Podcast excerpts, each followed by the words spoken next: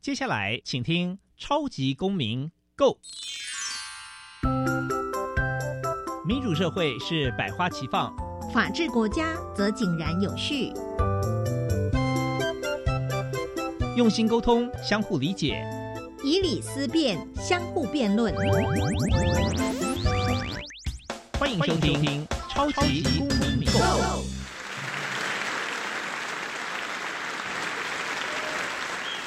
各位听众朋友们，大家好，欢迎再次收听《超级公民购》。《超级公民购》是由教育部所委托，由国立教育广播电台以及财团法人民间公民与法治教育基金会联合制播。我是节目的主持人苏格格苏明祥。民间公民与法治教育基金会是以推广民主基础公民行动方案为中心，培育未来的公民具备法律价值以及思辨的能力。基金会成员也持续受邀到校园，对教师做相关的宣讲。促进校园中的民主法治精神。除了每年固定举办全国公民行动方案竞赛，并且不定时的举办教师研习工作坊，希望与社会各界合作推广人权法治教育。接下来进入小小公民庭看厅。小小公民停看厅，在这个单元，我们将会带给大家有趣而且实用的公民法治小知识哦。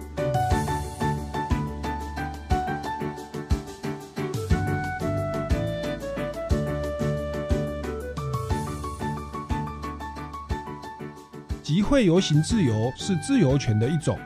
是左右派人士不约而同声称的一种基本人权。依照我国集会游行法第二条的规定，所谓的集会是指于公共场所或公众得出入之场所举行会议、演说或其他聚众活动；所谓游行是指于市街、道路、巷弄或其他公共场所。或公众得出入之场所的集体行进。接下来进入公民咖啡馆。公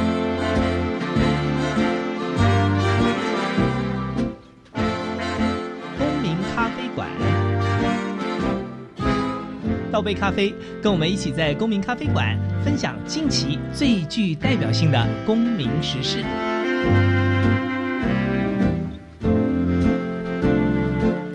各位听众朋友们，大家好，欢迎再次收听《超级公民购》。那我们今天呢要谈的主题是宪政与人权哦，特别是跟我们这个许多的大法官解释啊，还有常看到的一些新闻的争议的案例啊，就是集会游行自由为我们今天讨论的主轴。那我们今天的节目呢，真的是非常荣幸哦，邀请到这个主持人苏格格哦，以前在我们台大法律系的这个教授，台大法律学院的教授。陈志龙教授，那他本身呢也是台湾财经刑法研究学会的理事长，又是法税改革联盟的发起人哦。那他退休之后呢，这阵子啊在担任这个 YouTuber 哦，他是这个龙哥打怪的主持人呐，而且在这个前阵子才刚刚好满这个满两百集的，我也请大家来多多订阅。让我们用最热情掌声欢迎陈志龙教授。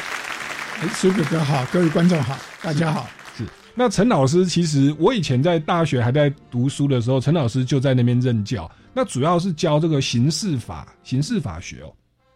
那后来呢，您就担任这个财经刑法研究学会的理事长。那甚至也慢慢关注到一些公法的议题，或者是人权的议题哦，就是成为法税改革联盟的发起人。在这边是不是先跟我们听众朋友来介绍一下？就是您本身本来是刑事法学，然后呢，这个部分为什么会也越来越多的在关注财经法学啦，或者是法税改革的议题？呃，这个是一个很好的问题，因为我们本来呃练法律最主要就是呃人权、人性还有尊严的问题啊。那这个其实如果脱离人权、脱离人人性啊，脱离这些就没有所谓的法律。那这个是民主国家的法律很重要。那我们呃知道，在台湾的法律，其实呃在宪法就是在保护人权，在刑法也是保护人权，在民法也是保护人民的财产权，在行政法也是保护人民的人权。可是我们因为呃这个以前戒严太久了，然后后面呢，其实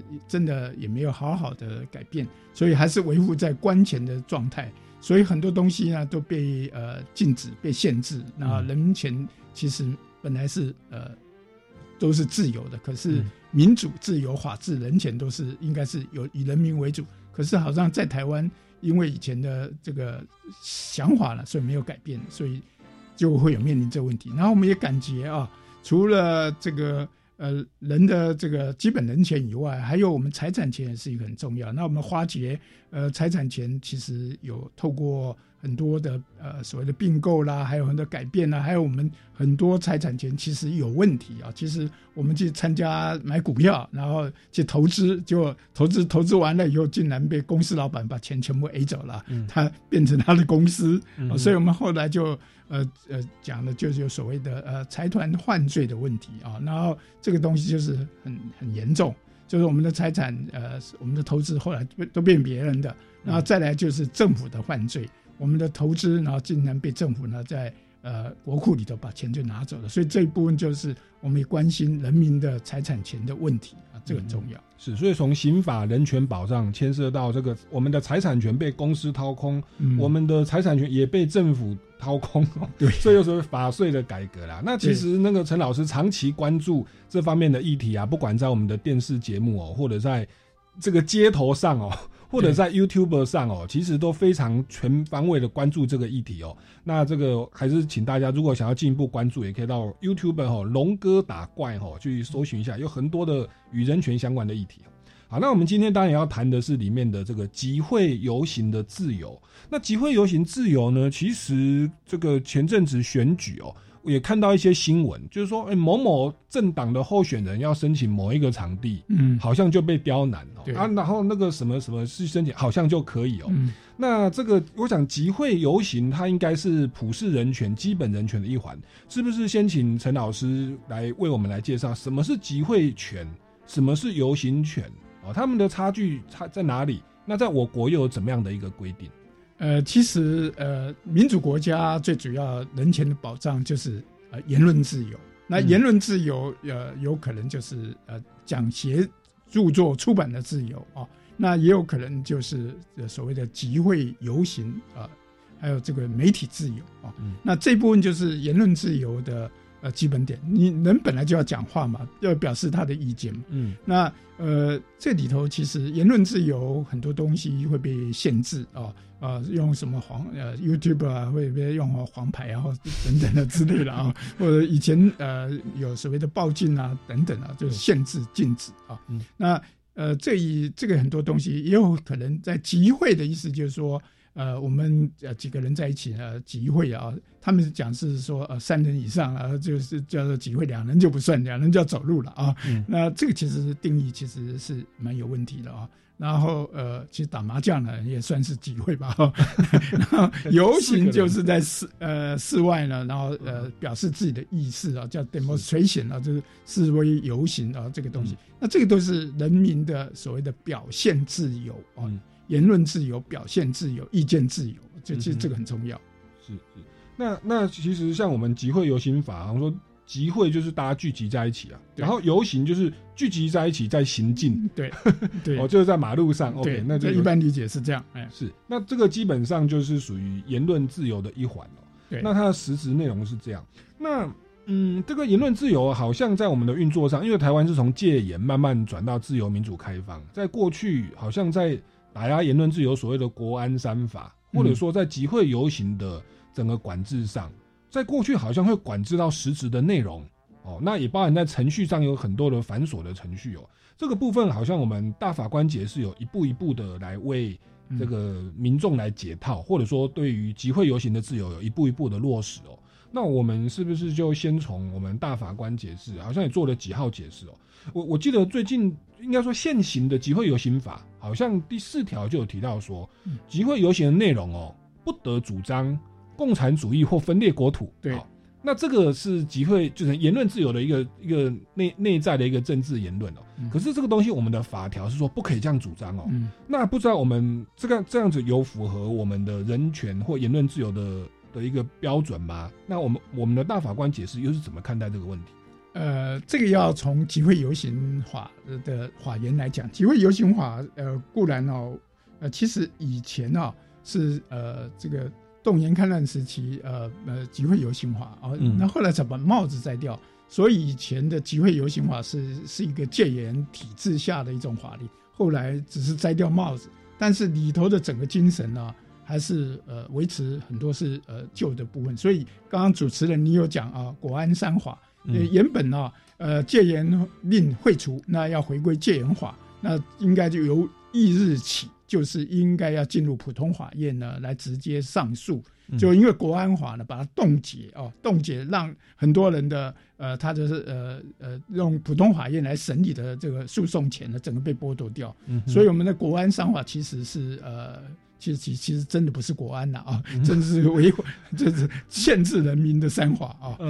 这个这是很重。那这个很重要的一点就是，我们应该讲啊，真的所谓的集会游行的呃许可或者是申请的机关，嗯。其实这个东西在我们竟然都警察在管啊。嗯。那我们也知道，警察呢，他是呃固然他说是法治国家呃最呃重要的一个法治国家的机关啊，嗯。那他也是法治国家机关，但是警察一方面又要负责执行呃集会游行的限制管制，嗯。还有这个维持秩序，但一方面又要许可，所以这个 这个球员矛盾裁判。对这个有问题。那其实这个问题，因为既然是宪法上的权利啊，那应该要许可疑火呢，应该有一个所谓的宪政机关或者是法院，呃，嗯。比如说在呃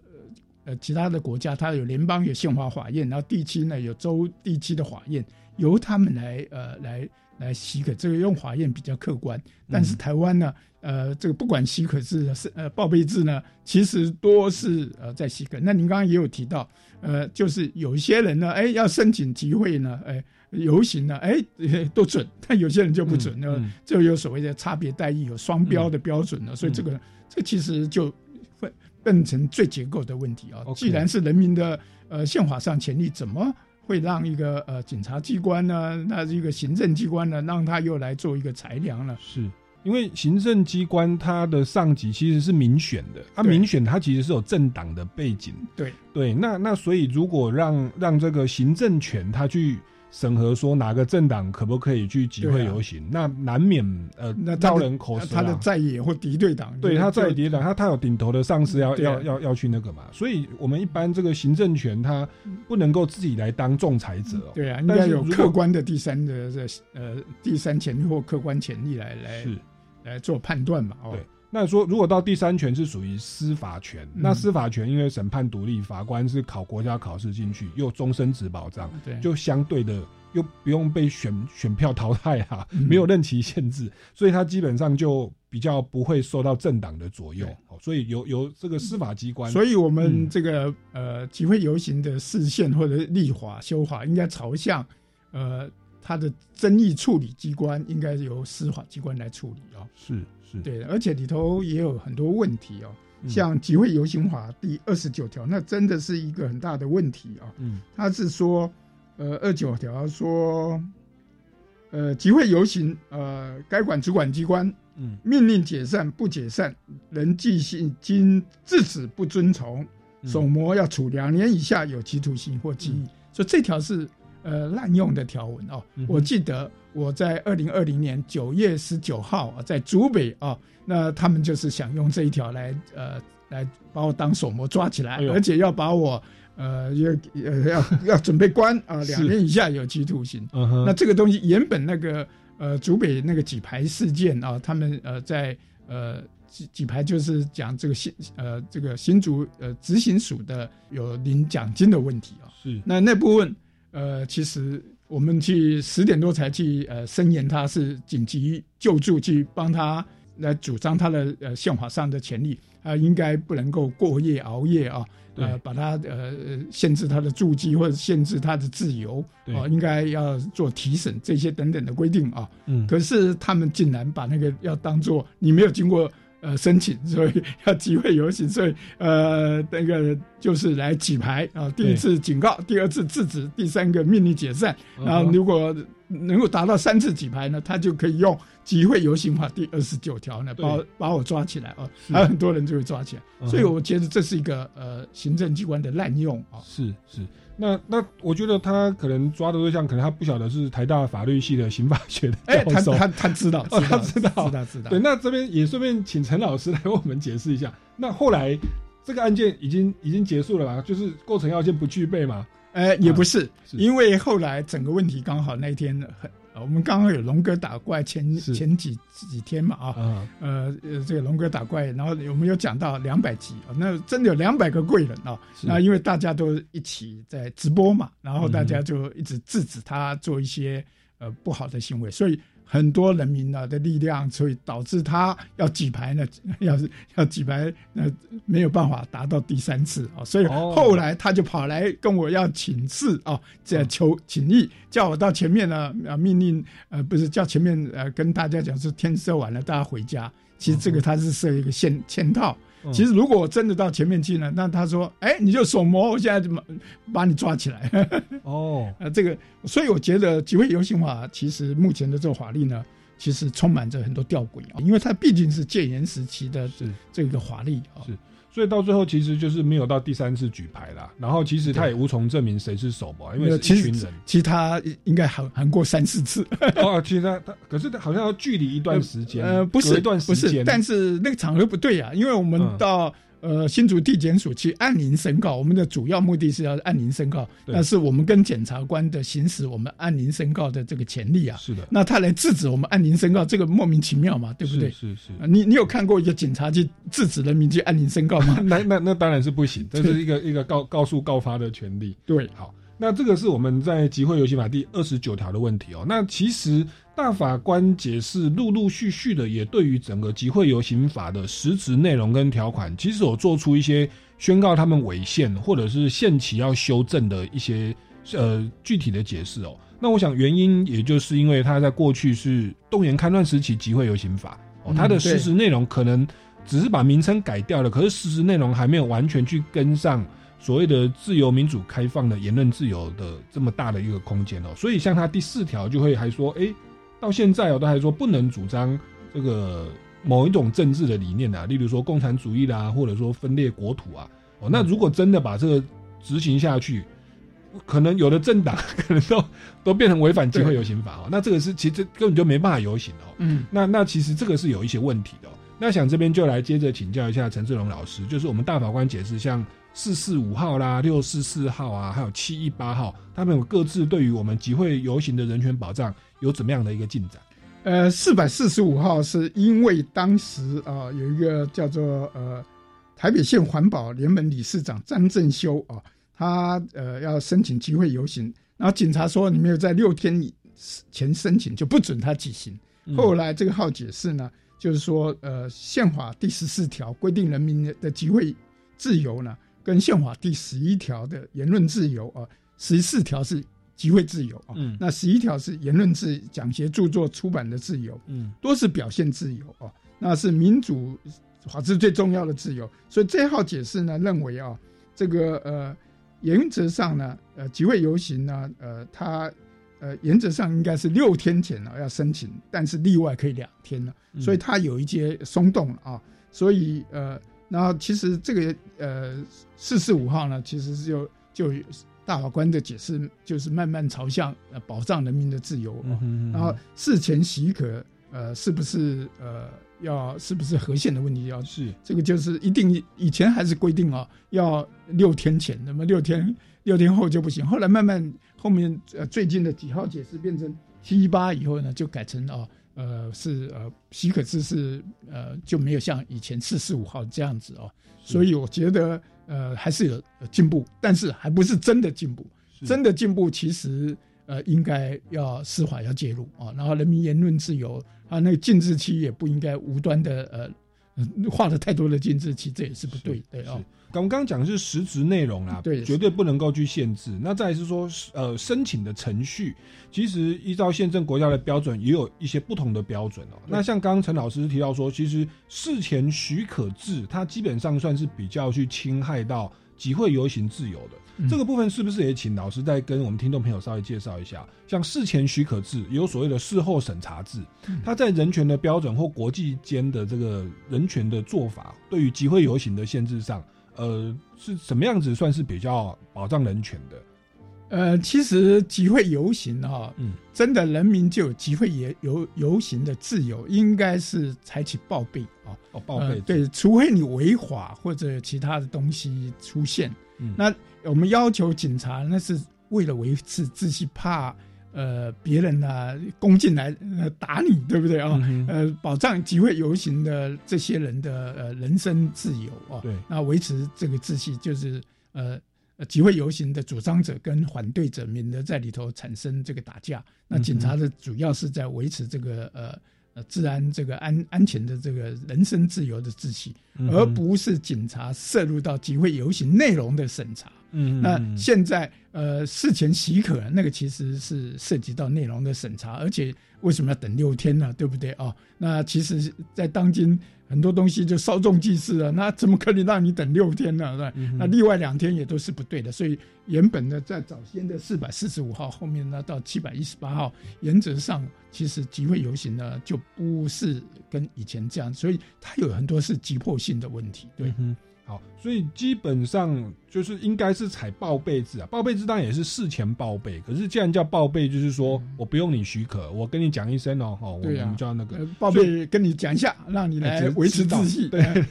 但是如果是采事前许可制，它的意思就是要个案去审核。对对对。对，那那最严重，那是连实质内容，哇，你要讲什么都要限制你，那就绝对是侵害对啊，人。他还会给你额外限制条件，对不对？是所以哪个地区不能走，哪个地区不能走，哪个地区，那你应该怎么样怎么样，对不对？还有时间啊、呃还有地点，对。还有很多地方，其实它都可以限制你，对。对所以这个事前许可是，其实如果搭配了现在是行政权，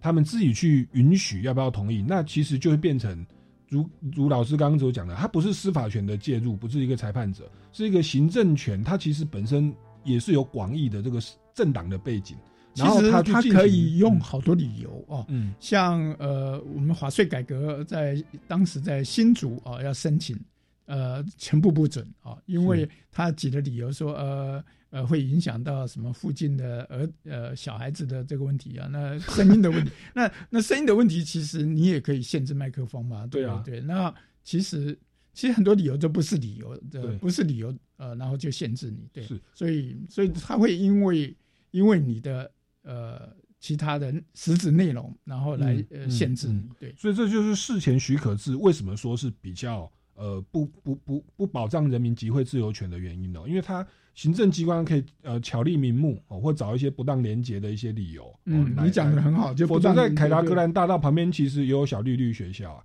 对也也会吵到人家，那是那边都不用办游行对啊，那小那那个那个小丽丽，那所有人就不能办，对对这个就就就蛮奇妙的。好，那我们先进一段音乐哦，稍微休息一下哦。我们待会会持续请教陈志荣老师哦，就是针对我们的大法官解释以及一些具体的案例哦，我们在集会游行的这个保障上哦，有没有遇到什么问题以及什么样的突破？进一段音乐，马上回来。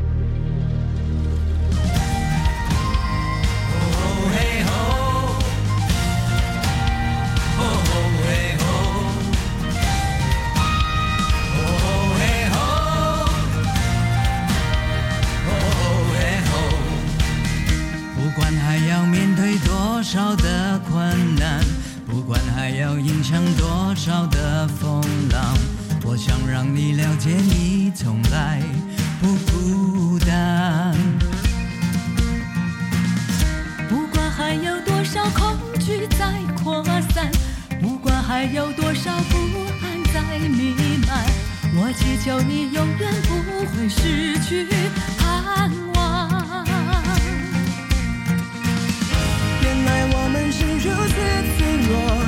像容易戳破的泡沫。再努力又如何？再拼命又如何？好多事虽然难以掌握。快把眼泪擦干，只要全心仰望，不必左顾右盼，请不要再回头看。快把悲伤遗忘，只要专心仰望，宁静在永恒里会带来真正平安。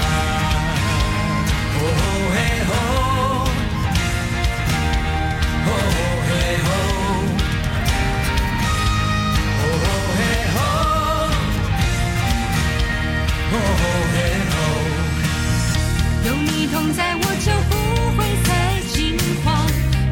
软弱的会下力量。我们有天如鹰展翅在飞翔。原来我们是如此脆弱，像容易的大家好，我是报道美术馆的主持人阿典教授，你老想要听？台湾美术的故事，啊，个用台语哦。哦，啊，你若要听咱艺术家要安怎讲伊创作的历程，要安怎欣赏艺术，宝岛美术馆是真好的节目哦。每礼拜二下早啊十点五分到十一点，欢迎大家共同来收听《爱台湾》哦。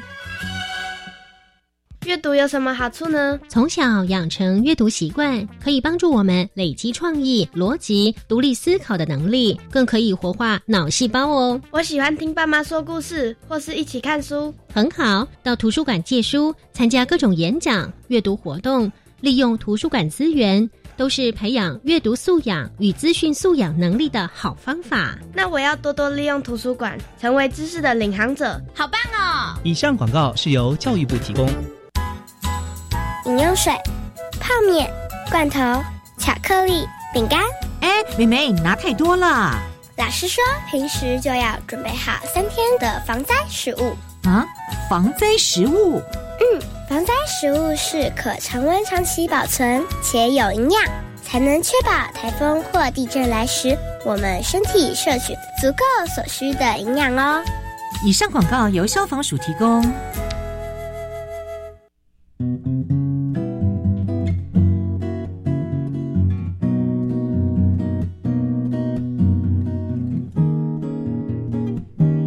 是苏命苏米恩，你现在收听的是教育电台。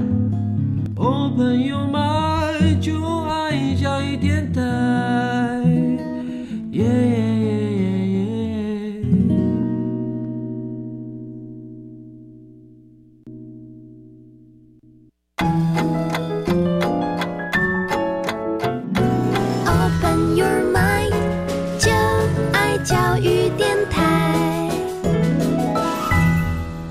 各位听众朋友们，大家好，欢迎回来《超级公民购》。那今天呢，要跟大家聊的是宪政人权议题当中的集会游行自由。那台湾的集会游行法是从戒严时期慢慢过渡到民主时期，因此呢，这个集会游行法的内容其实有蛮多是比较呃戒严时期的比较没有那么保障人权的思想。例如说，像第四条，它其实是对于集会游行所主张的实质内容去进行限制，哦，说不得主张某一种政治的思想。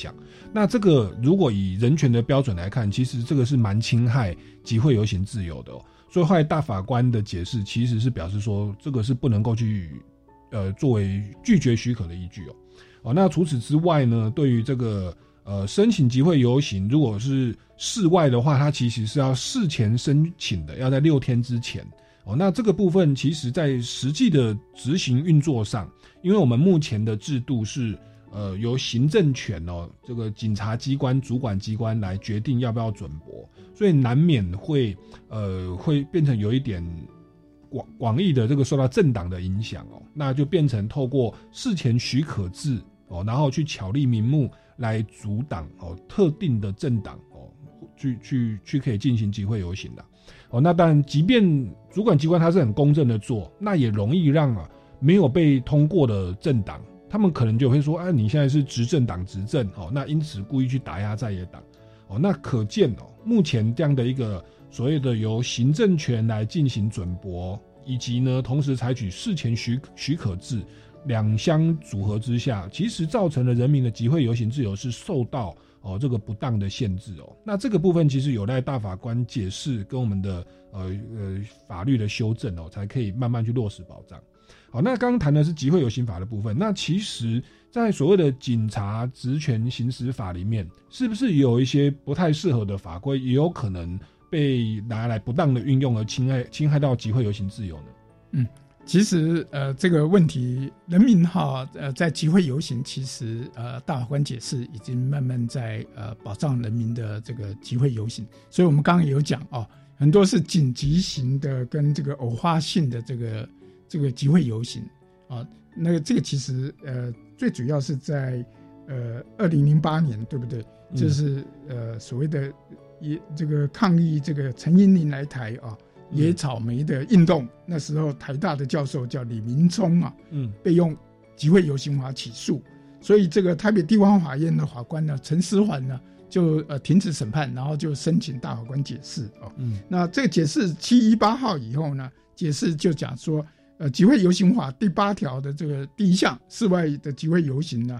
呃要申请许可，这个是应该算是违宪的，嗯因为很多东西是很紧张、很紧急呀、嗯，这个偶发性的。因为当时集会游行会来不及，怎么可能还要呃六天前，对不对？嗯这个是不可以。那但是所以这个就后来这个大法官在二呃二零一四年呢三月二十一号呢就做出七一八解释，说这个是违宪。然后做二零一五年以后呢，对于紧急型呃还有这个所谓的偶发型的集会游行呢，不采许可制了啊，这时候就不必许可制。嗯那这是一个一个点。那另外主持人刚刚你有讲说，警察哈在执行勤务的时候，对不对啊？嗯很多东西都有可能是违法的，嗯因为他执行勤务有时候呃他不依照法令，而依照个人的主张，依照个人的推测，对不对？嗯那动不动就要说，哎、别人妨碍公务，要把人呃现行犯逮捕，呃路上给人家打呃过肩摔啊、嗯所以这些东西其实有很大的问题。所以这一部分呢，其实我们有一个条文非常重要啊，嗯警察职权刑事化啊，嗯警察职权刑事化第二十九条，我们刚刚讲的呃那个集会游行法二十九条会把人家抓起来，要现行犯、呃手手模要判两年以下。那这个警察职权刑事法还是二九条，二九条就是有所谓的要请他开立异议单哦，嗯。因为警察如果我们碰到警察呢，呃，行使职权呢，其实有呃有怀疑他有这个呃不当啊，或者有侵害我的利益的时候呢，我就当场可以表示异议啊。那这是二九条第一项异议呢，如果警察认为有理由的话呢，就停止，嗯呃，就不要再执行。如果认为没有理由，可以继续执行。嗯可是这时候我们人民就可以要求他呢，要要按照异议的理由制作记录交付给我们。就是这里我们有请求开立异议单，嗯这点很重要，这是人民的权利。嗯二九条警察呃这个职权行使法二九条第二项一定要开立异议单，嗯警察一定要带异议单，如果没有带异议单呢，他是违法。很多警察、啊、在执勤的时候忘了忘了带异议单哦，嗯嗯所以这一点是是法令有规定啊。嗯那呃第三项二九条第三项呢，认为呃这时候有问题，我们就凭着这个异议单呢，就可以呃依法可以诉验跟行政诉讼，嗯所以进入法律程序。嗯所以警察职权行使法第二十九条要请求开立异议单，如果他没有带异议单，这警察就违法。其实警察不带异议单呢，他就 就已经违法啊。是是，所以我们也可以凭着这一这个依据有根据，就可以呃呃诉验跟行政诉讼。是是，所以这部分其实警察要要依照二十职职权刑事法二十九条，他要带随身要带一单，对啊、对，否否则的话，他就是变得有行政上的一个一个瑕疵了。他有有一些问题了啊，是个是才违法嘛，对。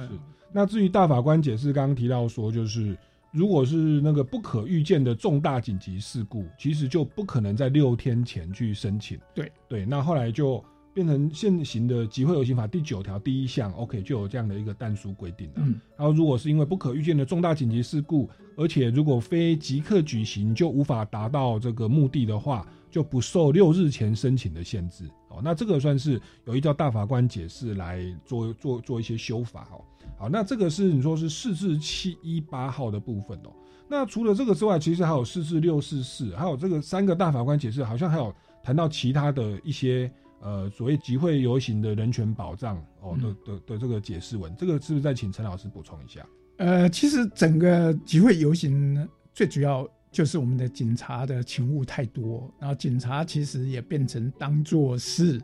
呃很多行政机关的呃等于他保全，人家在抗议的时候，他们是躲在警察的后面，然后变成警察堵在前面，那这个其实很不对，其实应该要呃要面对面的这个沟通啊，要要要要怎样？其实这个应该要有一个一定的机制出来。所以我们的警察就变成在保护那些有可能有问题的这个观念啊。嗯所以我们知道集会游行化变成就是一个呃有有一点啊，现在没有正式进入到警察能够客观呃执行集会游行的法定的这个警察的权利，所以我们也希望警察呃的呃朋友啊，呃应该出来主张啊，呃要减轻他的这些呃集会游行，帮他指呃做一些所谓的在前面呢，在帮他挡前面的这个这个东西啊，所以应该要呃他们其实呃呃抗议者跟呃被抗议的对象机关呢，应该要当面来谈，这一点可能要讨论。那我们也希望啊，整个集会游行呃真的。呃，应该能更自由，而不是动不动用一些非呃呃这个不是不是理由的限制的啊，不是合乎实质，也不是合乎程序的一些限制。所以，我们这集会游行法真的呃应该要进入到所谓的人权，还有这个言论自由、表现自由及呃人人民的表现自由的最根本。那集会游行应该要采取这个呃呃自由的角度来看，而不是用。呃，行政机关的介入啊，行政权的许可或者行政权的管制，嗯，其实这个很重要啊。是，所以从集会游行的实质的内容啦，然后事前的许可制的这个这程序的部分呢，对，然后还有这个所谓的行政权不应该介入仲裁哦，应该让司法权哦或宪政法庭，行政权不应该过度的强大哦，它变成呃警察在听呃。行政权的命令指令，然后警察变成他的保全机关啊。嗯，那行政机关你自己去顾保全嘛，干嘛找警察来当你的前面的挡你的这个东西啊？是这个这很不对啊！警察他既毕竟是宪政机关，所以集会游行法其实面临现在要一直要改哦。那很多东西都是因为有很多。呃，所谓的太阳花事件啊等等事件才会改变啊。其实，但是我们也知道很多呃，因为集会游行呢被大大量的逮捕，然后用绑上这个呃塑胶绳啊，然后用那个东西，其实这很多都是非人道的待遇啊。其实这个很多东西也涉及到警察的一些滥权，那也应该法官也应该事后要追究责任了。那警察真的也是很无辜了，呃，也一方面要执行这一部分。比较有问题的集会游行化，但是另外一方面呢，他又呃做的角度又不能很中立，然后又动不动有可能也会上级长官会要求他用集会游行来举牌啊，来来来要把手模抓起来啊，所以这个东西是行实行这个白色恐怖哟的一个呃一个有有问题的法律啊，因为它呃充满的不确定性。其实集会游行法的第二十九条，其实跟呃刑法的第一百四十九条啊，就是呃聚众不解散罪，其实那个都是有相关的。但是我们竟然呢，呃，除了刑法一百四十九条的问问题外，还有一个集会游行法的这个二十九条，这个其实是一个呃不不适当的法律，它也没有真正的进入到所谓冲突利益的衡量的问题都没有。嗯哼嗯哼。是，那所以其实要修正的地方还蛮多的哦，包含刚刚提到说，警察要随身携带一一单，让人民的异议它其实是有依据的啦。那包含就是真的在执行那个示示威游行的时候，那个警察不见得要挡在中间。其实示威游行它本身是言论自由的一个表达，除非说已经真的有那种暴力的倾向了，否则其实应该是要让双方是可以呃适度的对谈哦。对，警方是在在危机的时候再出面制止。维护是的安全就可以了。嗯，对。其实我应该补充，其实有很多警察是做的非常好，他都在让你能够有充分对话的机会啊。那这个就是看个别的警察这个。呃，分局长以上，因为我们知道集会游行还有一个重点，他必须要分局长才能够做呃警告、呃制止跟解散。如果是派出所所长代行的话，那这个就是非法的哦。是是，所以有很多地方他是派出所所长出来代行，那我们肯定告诉你他是非法的。OK OK，还还是要必须符合那个构成要件的，就是要该管主管机关命令解散的。对，嗯，OK 好。我们先进一段音乐哦，待会再持续请教陈志龙教授这个集会游行的相关的问题。教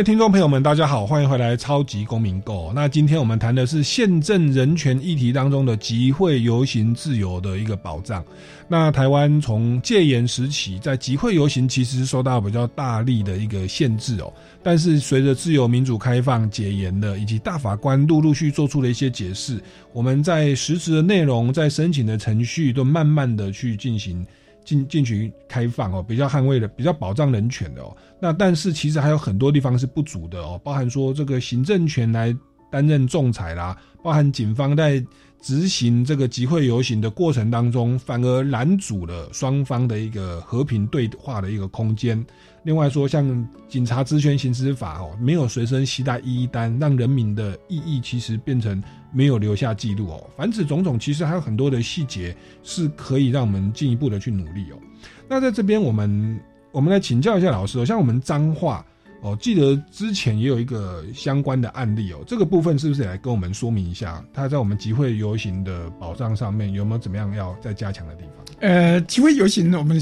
呃讲的一个问题就是在呃。这个新竹的这个九一九案件哦，那个一个黄姓妈妈黄立秋，她举一个牌，那她是从呃桃园杨明来呃杨梅来的，那莫名其妙就被限制住住呃住机，然后导致他得到 PDSD。后来到法院里头，法院呢竟然都没有这个对于呃这个黄立秋有利的案事件呢一讨论，也没有不有利的事件、不利的事件一并讨论都没有，就黄立秋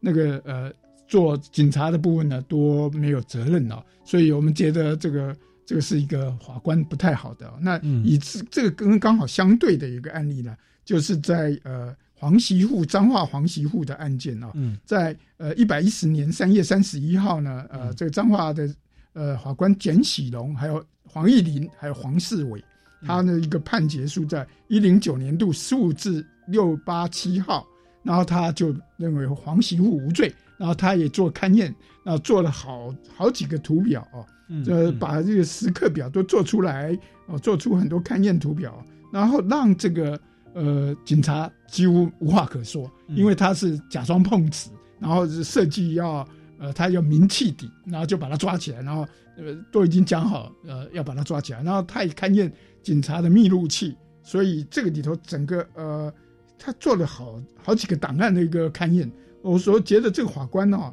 真的很认真啊，所以真的把他这个后来让的警政署呢，呃，无话可说，也后面要为了要改进，要求真，不能造假啊，所以要造假这样搞是不对的。然后这脏话不止监这一庭，还有另外一庭呢叫季家良、余世民、陈莹姐啊、陈怡姐，这些都是很棒的一个呃法官啊，还有这个检察官也很棒，呃，就是有所谓的刘新雅。所以这个我大家我的节目龙哥打怪都有讲啊，所以我们觉得这个是一个很重要的。其实只要法律人啊能够呃能够做出正确的判决，能够按照证据，然后按照实质来做一个正确判决，是可以呃督促这个警察啊不要造假，不要呃为了长官的命令在设计陷害别人，而且这个是很重要。那另外你你你有提到呃在这个。执勤的时候，有时候还用呃辣椒水，辣椒水，呃辣椒水这个还有用呃那个所谓的树绳啊，树绳把人绑起来。其实这个都是呃有有时候会有过当的问题。是，因为我们知道以前集会游行啊，很早以前我们就知道那个那个喷水柱啊，对呀，喷水柱啊，催泪瓦斯啊，还有陈思闷，陈思闷以前呢去抗议的时候。然后就被中正分局呢，把他架到那个底下，然后趁人围起来，然后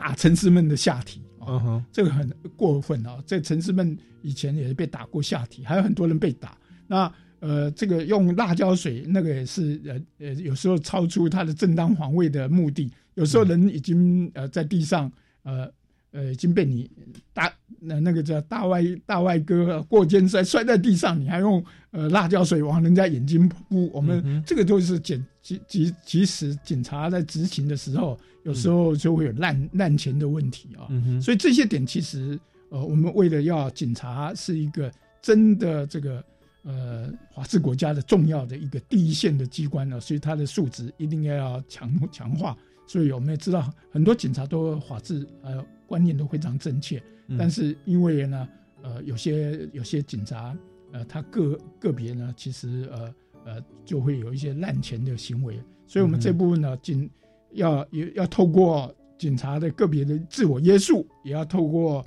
呃司法呃检察官、警察呃法官要能够做出一个很明确的呃的制止这种呃违反人权的事件。嗯，所以其实第一线是在行政权，嗯。警察第一线，然后第二线就是法官司法权的介入哦。对，那其实说在行政权，不要说台湾，在美国啊，嗯，那个警察白人警察追那个黑人的囚犯哦，对啊，然后在高速公路殴打啊，甚至把他手反绑哈、对啊。然后让他就真的就窒息死亡了哦、嗯，其实这个就是比例原则跟警察的自己的约束力不不不足的问题了嗯哦。那我想，当然我们可以同理啊，他们在与歹徒在追，就是第一线这样碰撞过程，一定会有一些情绪啊。对那在判断上也会比较，其实他自己也是蛮紧张的哦。对那因此会有一些过当的状态。可是，是在这方面的训练就变得特别要去加强。没错，对，那我们在民主的国家，其实就是要实施比例原则啦。嗯就是政府的手段，如果你要去哦维持社会秩序的话，你的手段要选择那个呃造成人权侵害最小的手段哦。例例如说，你用辣椒水就就可以请他们离开了，你就不能拿机关枪扫射了。没错，对，那那如果你用用那个水柱去冲，人潮就会解散，你就不能用催泪瓦斯。好、就是我们要选择最轻微的哦。那那这个是所谓第一线行政权哦，比例原则要自我限制哦。那在第二第二个就是，如果行政权它失当了，像刚刚那个脏话这个黄媳妇的案例哦，那个好像听起来是警政署还是警察机关是有一点要去诱惑别人犯罪，再把它收正起来的那的那种感觉哦。那那后来好在他们警方的一些对话，检那法院这边有有去实际的勘验哦。那后来您刚提到一个季家良法官，我特别讲，他是我大学同班同学。哦，真的，对对对 季家良他以前在大学人就很好那以前我们有在同个的事务所同事过，哎，对后来他考上法官了，很很就是刚听到他名字是与有荣焉哦。对啊，他在这边就很用心的，你你反反应很好，都记起来。因为他名字很好记啊，对啊，季季家良，季家良，我说他绰号是季家奖，季家奖 表现好，季家奖。季家良，那后来他在司法界，哎，真正的就就站到这个司法权的一个仲裁的角色，无往勿重，就捍卫了人权哦。所以其实如果这个回归到一开始陈老师所谈的集会游行的一个申请，如果是由行政权来做，其实确实会有失公允。我们国家为什么要采权力分立？它是一个民主法治国家这个最基本的一个宪政架构。嗯，对，没错。其实每个人都要认真，要尽自己的责任啊。其实很多很明显的，呃，明明是一个弱女子，或者明明是个老老的，呃，这个老年人，那你还给他呃用所谓的过肩摔、喷辣椒水，还给他这样，那显然不当嘛，对不对？那你当然我们要保护警察的这个呃身体安全。那如果是歹徒有武器，那当然就不一样啊，对啊。嗯所以这个真的是要呃视个案情形而定。是，那集会游行它其实是我们整个宪政人权的一环哦。我们当然知道陈老师其实也去谈法税改革，也去研究所谓的这个黑金企业哦，地下皇帝啊。然后其实自己本身哇也被那个集会游行法二十九条来针对哦。那当然说因为构成要件不足，那我们也知道警方也是处心积虑的也要收证啊哦。那当然在这边我们人权适度也要保障哦，这个算是民主国家的一个一个，我觉得是健康的现象哦。那这边是不是在请陈老师？你觉得我们台湾的宪政人权哦，除了在集会游行之外，包含像言论自由，你本身是 YouTuber 哦，然后也常常在节目上哦讲一些，也常上一些电视节目，你常在街头去一些示威游行抗争哈、哦，捍卫人权。您觉得呃，台湾的人权除了在集会游行之外，还有哪些部分是特别需要我们有关当局去重视的？最重要点就是一个要求真哦，不要造假。第二个问题就是一定要看证据，证据呃一定要很明确。如果证据明确呢，你也不能够颠倒证据、颠倒黑白，所以这个很重要哦。嗯哼，好，那就是真实跟证据。对，好，那我们节目也慢慢到了尾声哦。最后是不是再请陈老师啊，对于我们的宪政人权或台湾的整个财经、整个法税的现况，哦，来做一些总结跟补充呢？呃，其实台湾呃法税啊，其实呃还有人权，其实都是大家一定要努力，因为你越懂得越多啊，你才会保护你自己。所以你也知道，其实警察有很多良莠不齐嘛，哦，呃，还有这个呃官员也是良莠不齐啊。所以我们这些点，我们就应该不能够一有立场，然后所以呢，呃，应该要呃进入呃真正的实际的情况，然后能够呃知道。所以我们也知道，我们去帮助别人，但是也有可能会被人家栽赃啊，所以你要非常小心。所以这个东西就是人民一定要大家互相帮忙。所以像九一九的案件呢，我差点被呃栽赃，但是当时呢，我们就讲哦。有我在龙哥打怪两百集，叫两百个贵人哦，当时就有两百个多个贵人，大家一起在监督这些呃想要违法乱纪、想要栽赃人的这些呃所谓不好的警察啊，这个东西，那警察背后当然也有一些人叫他做一些坏事哦，那这些人慢慢都是会出现，所以我们呃善良的人还有认真的老百姓，这些人是毕竟是多数的，大家一定要勇敢站起来，互相帮忙。这是第一个点。那第二个点呢？其实我们整个社会呢都是在进步的。那我们也都是在呃朝向呃民主、理性、法治的方向走。千万不要被骗，千万不要呃傻傻的哦认为这些别人的事，自己一定要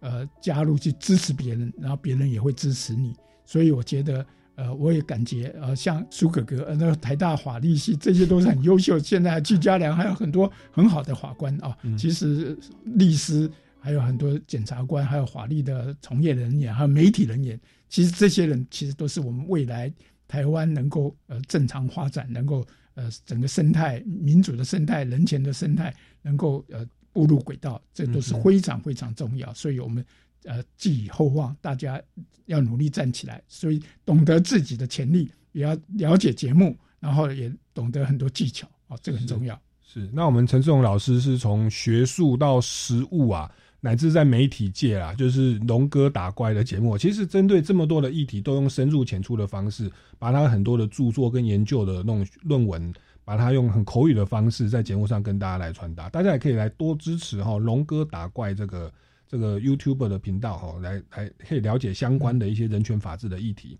那当然，对于今天节目内容还有任何的疑问或建议，也欢迎到脸书粉丝专业超级公民购来留言哦。那我们今天超级公民购到这边告一段落，下个礼拜六下午三点零五分，我们空中再见，谢谢，拜拜，谢谢，拜拜。我曾经失去我自己，人群当中遇见你。算是幸运，我就像漂流的物体，